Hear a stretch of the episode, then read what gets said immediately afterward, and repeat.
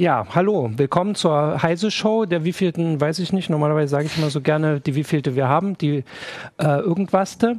Ähm, ich bin Martin Holland aus dem Newsroom und heute haben wir uns überlegt, reden wir mal ein bisschen über die ähm, Rolle der Justiz äh, und äh, der digitalen Welt. Also weil wir in den letzten Monaten und Jahren teilweise schon sehr oft beobachtet haben, dass irgendwie ähm, für uns wichtige Entscheidungen, also für äh, Leute, die sich mit der digitalen Welt beschäftigen, nicht vom Parlament getroffen wurden oder vom Parlament so falsch getroffen worden, dass die Justiz das ausbügeln musste. Zumindest war das so ein Gefühl. Äh, und darüber rede ich heute mit Holger Bleich aus der CT-Redaktion und unserem Justiziar Jörg Heidrich. Ähm, der aktuelle Anlass so ein bisschen war, das ist das Streaming-Urteil vom äh, Bundesverfassungsgericht, wobei das noch gar nicht so ähm, entschieden ist, muss man auch sagen. Also es geht nur kurz zur Erklärung, es geht darum, dass ähm, Moses P. vor, ähm, ich glaube, Jahrzehnten ein Lied gesampelt hat von Kraftwerk. Äh, vor Gericht äh, immer entschieden wurde, dass er das nicht gedurft hätte, nein, nicht ein Lied, eine zweisekündige Rhythmussequenz genommen hat und daraus ein Lied gebastelt hat. Und vor Gericht jahrelang immer entschieden wurde, äh, das durfte er nicht. Und jetzt ähm, hat das Verfassungsgericht gesagt, das muss nochmal überprüft werden. Aber da es noch nicht so eine wirkliche Entscheidung ist, sondern der BGH jetzt nochmal entscheiden muss, ist das nicht ganz so eine gute Gesprächsgrundlage. Deswegen haben wir so ein paar andere Sachen. Ähm, sehr aktuell ist äh, Safe Harbor, ist so eine Geschichte, wo das eigentlich ganz äh, exemplarisch ist, dass vor 15 Jahren hat die EU-Kommission festgelegt, dass äh, personenbezogene Daten in die USA geschickt werden dürfen, weil dort der Datenschutz so ist wie bei uns. Ähm, und das wurde erst vor, vier, äh, Quatsch, vor, vor fünf Monaten wurde das vom Europäischen Gerichtshof gekippt. Ähm, und vorher, aber also Politiker sind immer noch, also vor allem EU-Politiker, immer noch der Meinung, dass das alles so richtig war und machen jetzt quasi den nächsten Schritt. Müssen wir uns auf Gerichte verlassen dafür, weil es jetzt ja so aussieht, als würde das Gleiche quasi wiederkommen? Holger, Jörg? Ja. Was ist dein Gefühl da? Ähm, so allgemein? Oder ist das überhaupt ein ganz falsches Gefühl, dass wir uns auf Gerichte verlassen? Ist das nur, weil wir nein, darüber als berichten? Jurist ist es ja Teil meines Lebens, mich auf ja. Gerichte zu verlassen. Von daher äh, ist mir dieser Gedanke jetzt nicht völlig fremd und der ist mir auch als äh, Internetrechtler nicht völlig ja. fremd, weil natürlich vieles in äh, dem Bereich oder als Datenschützer nicht fremd in dem Bereich, wo ich tätig bin, eben nicht bis in alle Details reglementiert ist, mhm. sodass wir Gerichtsentscheidungen zum Teil brauchen, um, um neue Bereiche zu bestimmen, festzulegen, überhaupt die Regeln festzulegen, ja. die neu sind. Ja, ja. Dann gibt es Bereiche, wo der Gesetzgeber sich nicht hintraut, weil die so vermint sind, dass er das, den, dass er das den Gerichten überlässt, hier generell irgendwas festzulegen. Das ist zum Beispiel mit dem, ähm, dem Haft, mit der Frage Haftung für Links so. Also mhm. die Haftung für Links ist nicht gesetzlich geregelt, gar nicht, nirgends. Ja, und äh, da ist es einfach yeah. komplett den Gerichten überlassen geblieben, ähm, hier irgendwelche Regelungen zu finden. Und also da geht es um die Frage, ob du, wenn du einen Link setzt, ähm, ob du dir den Inhalt, der hinter dem Link steht, selber zu eigen machst, also da quasi weiter als, als Verlag auch schon mit äh, Gerichtsverfahren, wenn ich mich richtig wir haben das so, Wir haben sogar ein wichtiges Grundsatzurteil erzielt in der, in Bis der zum Verfassungsgericht. Genau, ja. aber das heißt, obwohl, also das gibt jetzt quasi die Urteile, aber der Gesetzgeber hat sich nicht dran getraut für eine Regel, weil also warum ist das denn so vermint? Also ist das, äh, gibt es da irgendeine kräftige Lobby oder so, die für links oder gegen links ist? Also kann man das so klar sagen oder ist das einfach zu kompliziert und es gibt zu wenige Netzpolitiker? Also es ist kompliziert, es gibt ganz viele Interessen, es gibt die Presse, es gibt die Rechteinhaber, mhm. es gibt die Forschung, es gibt was weiß ich, wen, den man, den man immer hat bei Gesetzgebungsvorhaben. Ähm, In diesem Fall wäre es dann zu einem Überfluss noch eine europäische Aufgabe, mutmaßlich. Mhm. Das heißt, er müsste da auch nochmal alle unter einen Hut bringen, sodass das eine Mammutaufgabe wäre, die man vielleicht äh, Anfang der Nullerjahre, als wir so unsere ja. Internetregulierung aus Europa bekommen haben, hätte noch stemmen können. Aber inzwischen ist das wirklich wahnsinnig schwierig und da macht man es sich dann einfach leicht und sagt hier, Gerichte, macht mal. Und ist das so, dass es dadurch jetzt in Europa zum Beispiel unterschiedlich geregelt ist? Da, also das ist immer so lange geregelt, bis es irgendwann mal der Gesetzgeber ja. aufgreift, was eher selten vorkommt, ja. oder bis irgendwann mal der Europäische Gerichtshof äh, dann eine Entscheidung trifft. Und dann haben wir eine relativ einheitliche Rechtsprechung dann, aber bis zu diesem Punkt, und da können zehn Jahre vergehen, äh, haben wir weitestgehende Rechtsunsicherheit. Also bei, bei Haftung für Links war das tatsächlich so, da konnte man so zehn Jahre lang kräftig äh, sich überlegen, wo das denn hingehen könnte und was denn erlaubt ist und was verboten ist. Und wahrscheinlich sind es genau diese zehn Jahre, die so das Problem sind in der digitalen Welt, wie ich es jetzt im Artikel genannt habe, weil bei anderen Bereichen, was weiß ich, Lebensmittelsicherheit oder sowas, das sind Sachen, die vielleicht seit Jahrzehnten oder schon länger irgendwie eingespielt sind, während der digitalen Welt, die gibt es erst seit zwei Jahrzehnten. Naja, und es gibt halt ständig neue Technik, ne? Und es gibt neue Sachen zu regulieren. Und äh, der Gesetzgeber kommt nicht hinterher, aber ich mache da einen anderen Vorwurf. Ich beobachte halt oft genug, dass der Gesetzgeber eigentlich schon hinterherkommen könnte, ja.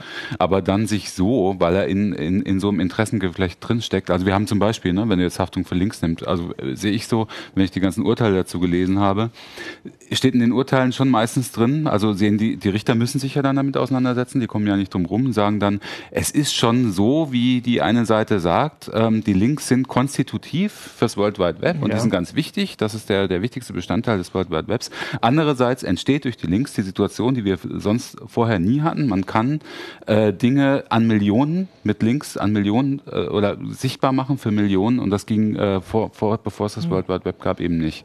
Und äh, deswegen kann man halt auch illegale Inhalte über einen Link äh, hoppla hopp an Millionen Leute verbreiten, wenn man wenn man eine äh, Plattform hat, die von Millionen rezipiert wird. Mhm.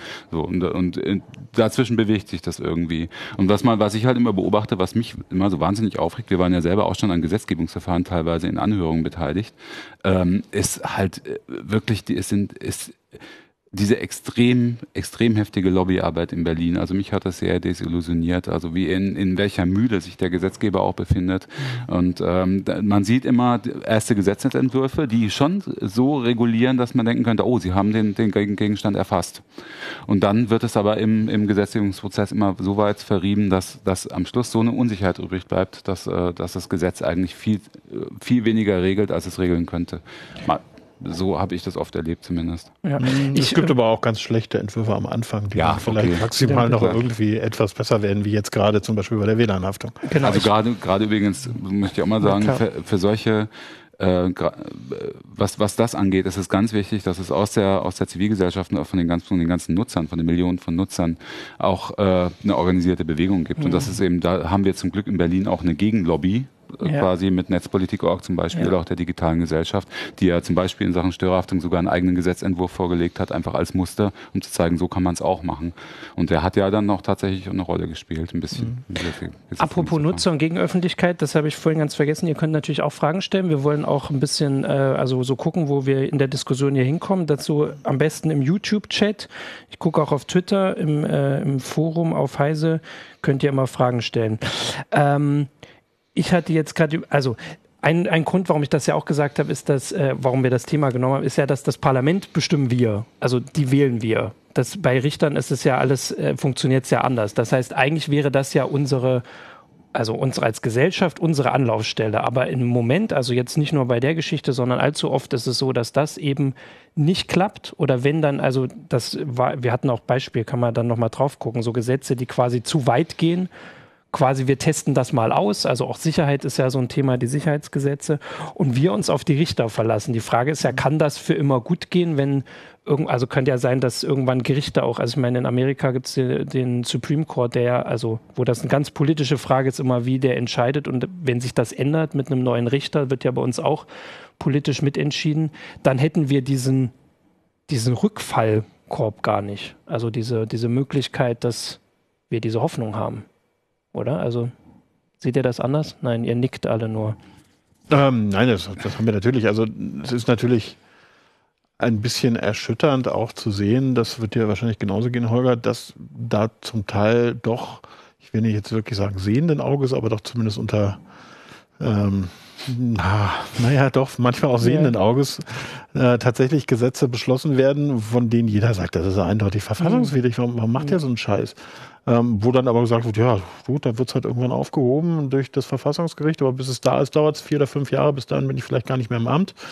Und, äh, und hinterher beschwere ich mich dann, dass das böse Bundesverfassungsgericht äh, uns immer unsere tollen Gesetze zerstört, obwohl einfach völlig klar ist bei, bei vielen ja. Sachen, dass das verfassungswidrig ist. Also mhm. so, und das hat ganz stark zugenommen in den letzten ja. Jahren. Also da, da wird einfach ähm, husch, husch, schnell irgendeinen Kompromiss äh, beschlossen und äh, dann wird einfach geguckt, was dabei rauskommt. Also die erste Vorratsdatenspeicherung war äh, da, glaube ich, ein ganz gutes Beispiel, wo wirklich jeder gesagt hat, das ist im Leben nicht verfassungsgemäß. Und es war ja dann in ja, der Form auch ja. nicht verfassungsgemäß. Ja, aber da finde ich, da, das ist ein besonders absurdes Beispiel, weil dann ähm, ist, ist das Ding kassiert worden.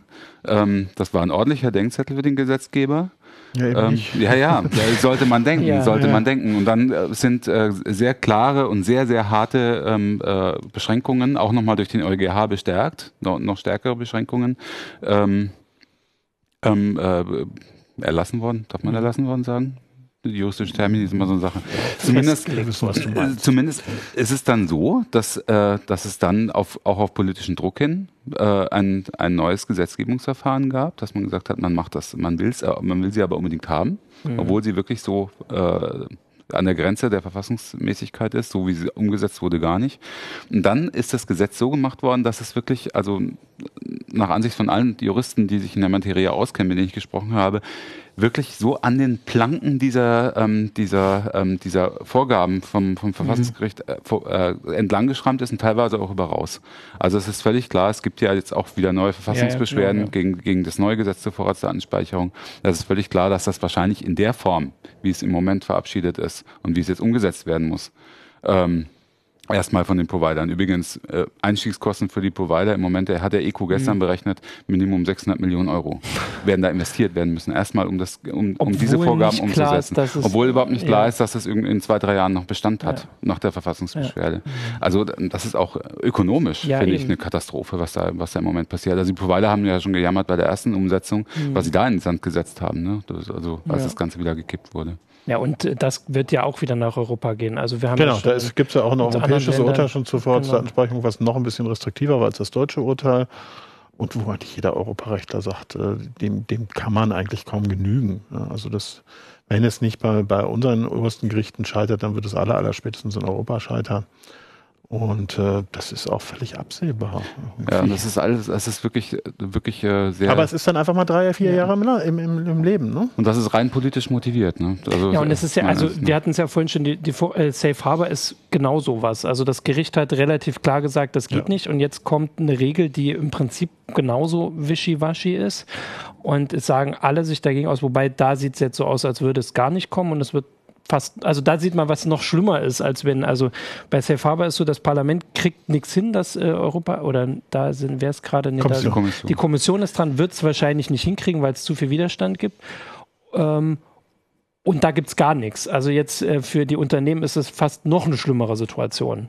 Also, naja, die Unternehmen haben, es gibt ja noch äh, eine Interimslösung quasi. Ne, mit dem ja, aber die wird ja auch angegriffen. Das war, hatten ja. wir vor zwei Wochen, dass jetzt Irland auch sagt, das, was Facebook jetzt macht, ist auch nicht hm. legal hm. nach unserer Meinung. Wenn Irland das sagt, dann kann man schon überlegen, also der irische Datenschützer, ähm, das, also das würde ja zumindest die ähm, auch die Schwierigkeit fürs Parlament zeigen, weil ja offensichtlich sie kriegen es halt nicht hin. In dem Fall geht es gegen die USA. Das ist die Lobby, ist quasi die US, die einfach sagen, wir ändern unsere Gesetze nicht, wir müssen alles ja, das ist das Problem. Das, genau, genau, Das, das Problem ist aber, dass äh, in dem Fall sind sie halt nicht in einem isolierten Raum, sondern es geht ja. um eine Gesetzgebung, die auch andere Kontinente betrifft genau. und da gibt es einfach keine Lösung. Also äh, der EuGH hat ja klipp und klar gesagt, solange nicht sichergestellt ist, mhm. dass der Geheimdienst äh, solange nicht sichergestellt ist, dass der Geheimdienst keinen Zugriff hat auf die Daten, die ihr rüber transportiert, zum Beispiel Facebook Facebook oder ja. Google. Solange sind die da nicht sicher. Das kann, ihr müsst euch das garantieren lassen. Wenn, wenn das die USA euch das nicht garantieren können, dann geht es nicht. Dann können die Daten nicht in die USA zur Weiterverarbeitung gehen. Das ist einfach unmöglich. Dann müssen die in Europa bleiben. Ja. So. Und das ist der Status quo. Und jetzt gibt es irgendwie eine halbherzige Versicherung mit vielen Ausnahmen der Amerikaner. Äh, und die reicht halt einfach nicht. Ja die reicht nicht, die, die genügt diesen Vorgaben nicht. Und, und eine, äh, das ist ein Dilemma, da kommen sie nicht raus. Eine unfassbar, wie ich finde, putzige Aussage einer Vertreterin der EU-Kommission, die sagt, wie hoch schätzen Sie denn ein, dass das beim Europäischen äh, Gerichtshof das nächste Mal durchgeht? 51 Prozent. Nein, hat sie gesagt. Hat sie gesagt. ähm, jetzt wollte ich gerade noch, genau, aber da wäre ja zum Beispiel eine Möglichkeit, weil wir ja jetzt auch hier im Justiz versus pa äh, Parlament oder in dem Fall der Gesetzgeber, wo auch die EU-Kommission stark ist, ähm, könnte sich ja die Unterstützung, also da gibt es ja total viel Ziele, die sie in dem Fall unterstützen würden, dass man auch einfach klarer sagt, wir müssen die USA dazu drängen, was zu ändern. Die, US, äh, die Kommission ist ja so auf diesem wir wollen sie nicht zu sehr ärgern und wir ärgern lieber die Leute hier, weil die sind nur im Internet oder so, ähm, könnte man ja viel stärker darauf zurückgreifen. Aber das wollen sie offensichtlich auch irgendwie nicht. Also mhm. zu sagen, wir sind in diesem Dilemma, das ist klar. Zu sagen, wir, wir müssen das irgendwie auflösen, wir holen uns die Unterstützung von denen, die hier sind, weil das sind unsere Wähler oder so.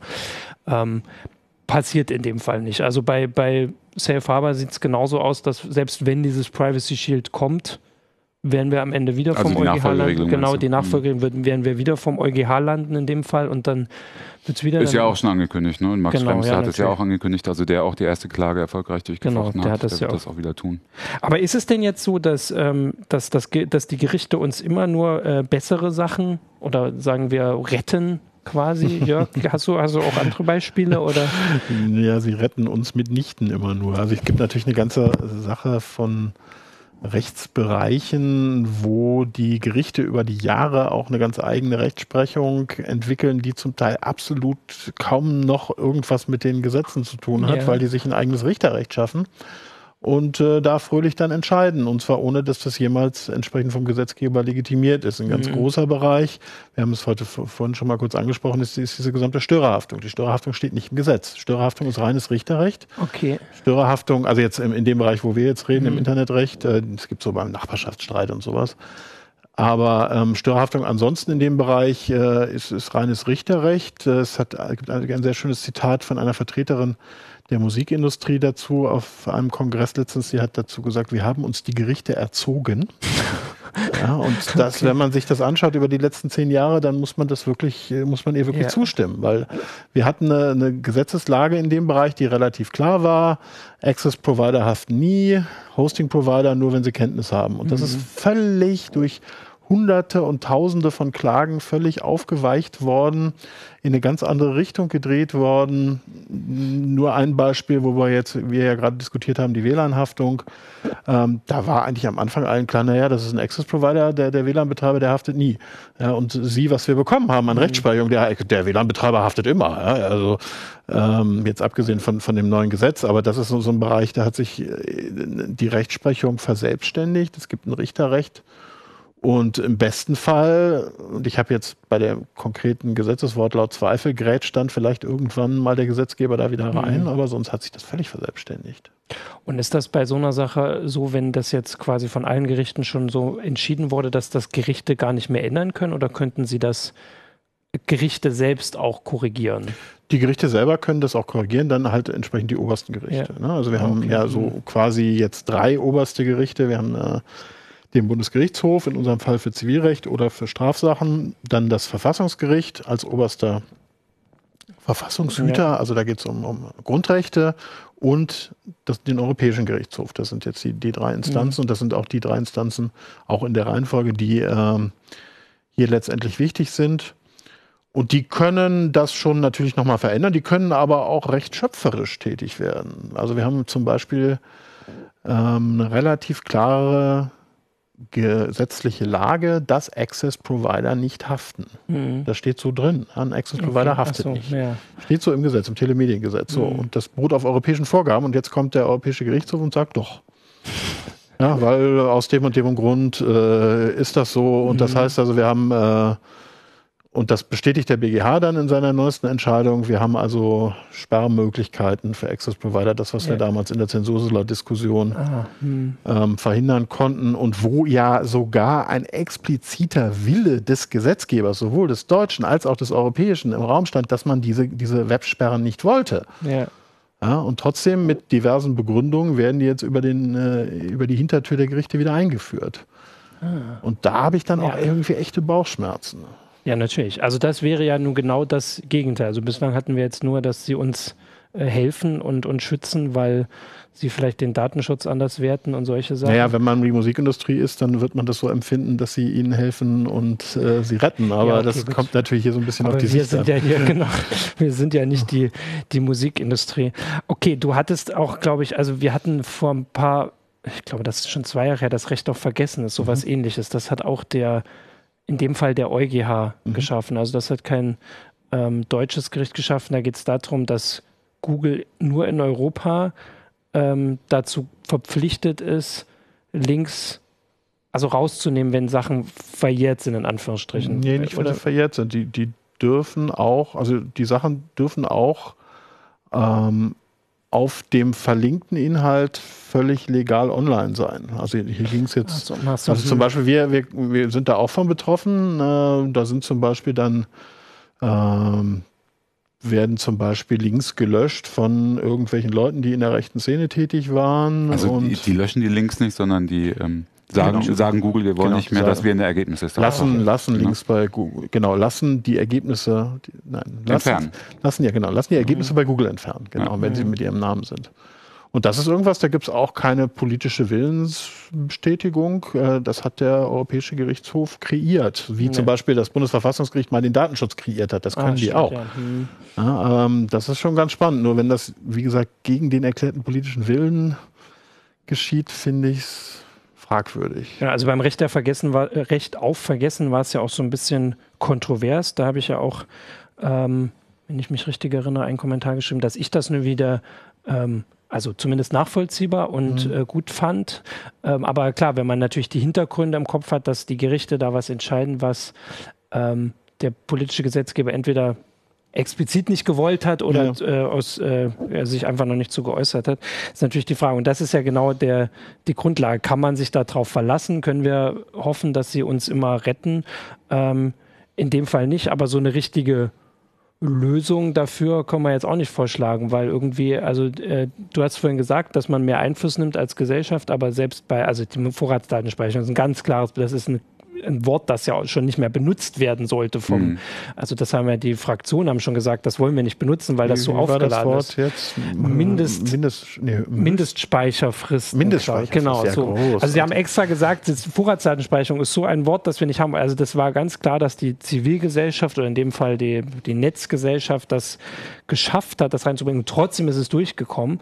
Und wahrscheinlich ist da dann einfach wieder das, was ja eine andere politische Sache noch ist, die Große Koalition, einfach weil sie so viele haben, so viele Abgeordnete, dass sie sich nicht um jeden Einzelnen bemühen müssen und einfach solche Sachen durchbringen können, wenn sie der Mehrheit der Abgeordneten sagen, das ist wichtig, weil äh, Kinderpornografie ist es wahrscheinlich immer oder, oder, Terrorismus. Und so eine richtige, also das ist, glaube ich, kann man jetzt schon fast ähm, konstatieren. Was mich so wahnsinnig ärgert an der ganzen Sache, muss ich auch nochmal loswerden. Ich meine, wir kennen es zu Genüge. Ist, ähm, es gibt viele Sachen, die nicht so entschieden sind oder es gibt Dinge, die, die so unscharf formuliert sind. Ich denke jetzt wieder aus Verbraucherschutzsicht äh, an, an das äh, an die äh, an das Gesetz gegen den Abmahnmissbrauch, mhm. ne, an die neue an das neue Gesetz zur Kostendeckelung, wo wir alle gleich gesagt haben, wenn das wenn das Richter sehen und und äh, je nachdem mal gucken, wie sie es auslegen werden, aber es ist total unsicher, ob diese Deckelung nun greift oder ob ob es so kommt, dass die äh, diese Abmahnanwälte dann einfach sagen, gut, dann kriege ich eben weniger von den Gebühren äh, weniger Gebühren von den Abgemahnten, mhm. dann, aber dann schlage ich das auf den Schadensersatz drauf und dann komme ich wieder auf meinen Schnitt und dann lohnt sich trotzdem noch für mich. Das war alles das, was alle vorher gesagt haben. Der Bundesgerichtshof hat gesagt, äh, muss nicht sein, dass äh, es kann auch sein, dass man keinen Schadensersatz, äh, keinen, keinen Schadensersatz verlangen darf als Abmahner.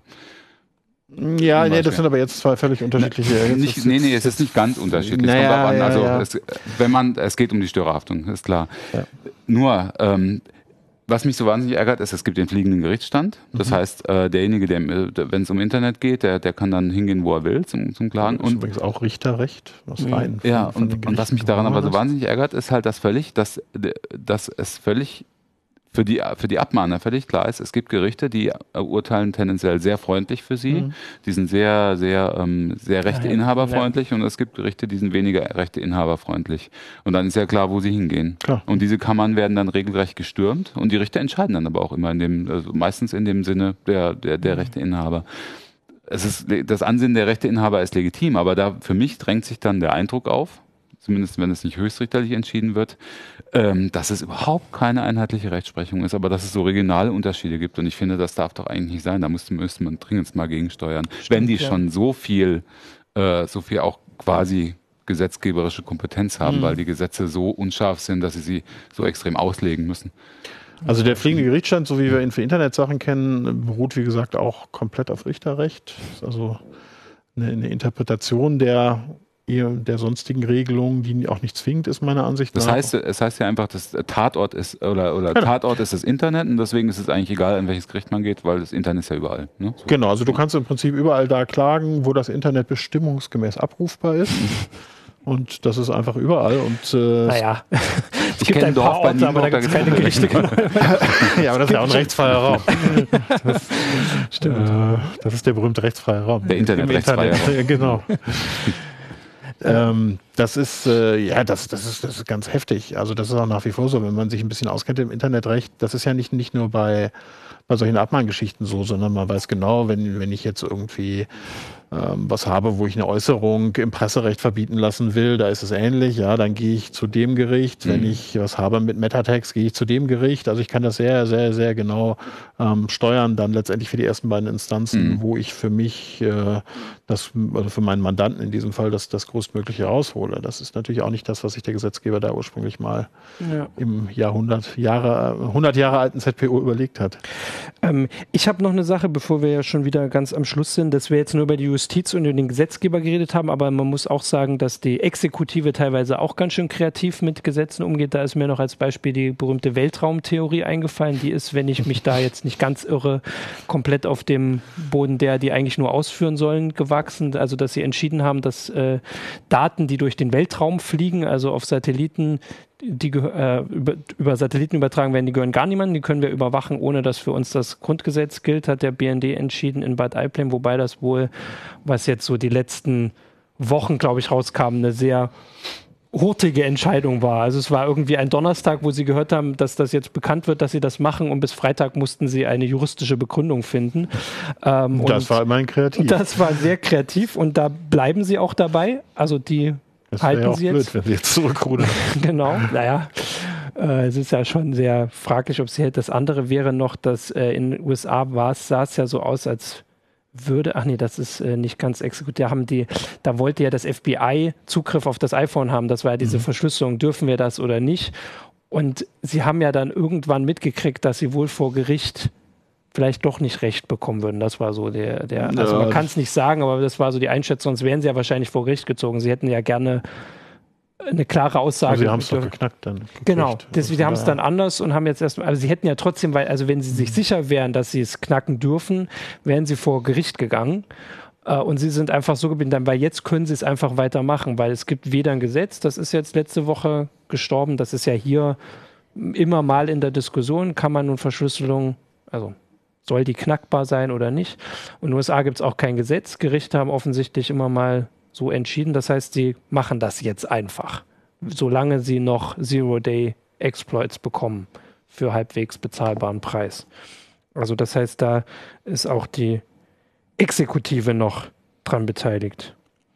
Jetzt gucke ich nochmal, hatten wir mit noch. Kreativer ja, Gesetzesauslegung. Genau, mit kreativer Gesetz. Ich habe hier. Gibt es noch Fragen? Ja, ich habe leider keine Fragen. Ich weiß auch nicht. Heute ist ein bisschen leerer. Deswegen, wenn ihr nicht sagt, ihr habt noch ein äh, kreatives kreative Justizauslegung, würde ich sagen, haben wir die. Naja, ich möchte jetzt ja, ehrlich gesagt nicht, dass es so ein, in so einem Richter-Bashing endet, weil ich finde schon, dass die inzwischen eigentlich einen ganz guten Job machen. Ich dachte gerade, das hätte im BND also wenn, wenn, Ja, in dem BND-Bashing bin ich auch immer vorne dabei. Also das ist nicht der Punkt. Das war mein Ende, ja. Äh, das ist von daher, also ich, wenn Opa mal vom Krieg erzählen darf, ich mache das jetzt auch schon ein bisschen länger. Und ich habe damals so die, die allerersten Urteile im Internetbereich gesehen und äh, da wusste man immer, wenn die Kammer anfängt mit, wie die Kammer aus eigener Erfahrung weiß, weil sie einen Telekom-Anschluss hat, dann wusste man, oh Gott, ja, jetzt wird's ganz, ganz übel. Also von daher sind wir da jetzt schon auch viel weiter. Ich denke, ähm, das Hauptproblem von dem, was wir hier angesprochen haben, liegt tatsächlich darin, dass der Gesetzgeber schlechte Gesetze macht. Ja.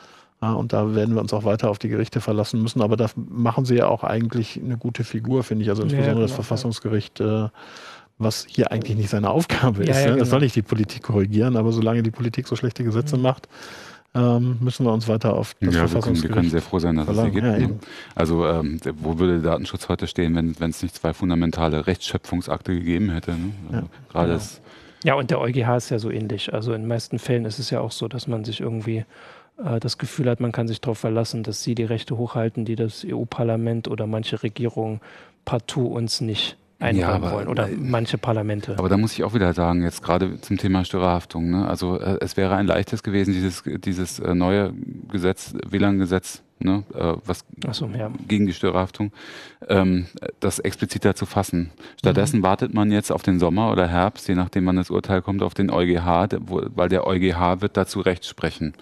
So, und deswegen ist das, es ist auch ein Grund, warum dieses Gesetz jetzt dermaßen unscharf, äh, unscharf so, gemacht ist. Ja. Und das ist, darf, kann doch einfach nicht sein. Naja. Okay, also wir werden auf jeden Fall, wir berichten ja immer weiter drüber. Für uns sind es dann zumindest Artikel, wo man sich auch mal aufregen kann und man kann auch mal eine Analyse schreiben, wo man sagt, das mit der Störerhaftung ist jetzt doch noch nicht der Grund zum Jubeln. Ähm, und ansonsten gucken wir mal. Und dann würde ich sagen, ist die Heise Show für diese Woche zu Ende und wir sagen bis nächste Woche. Ciao. Ciao. Tschüss.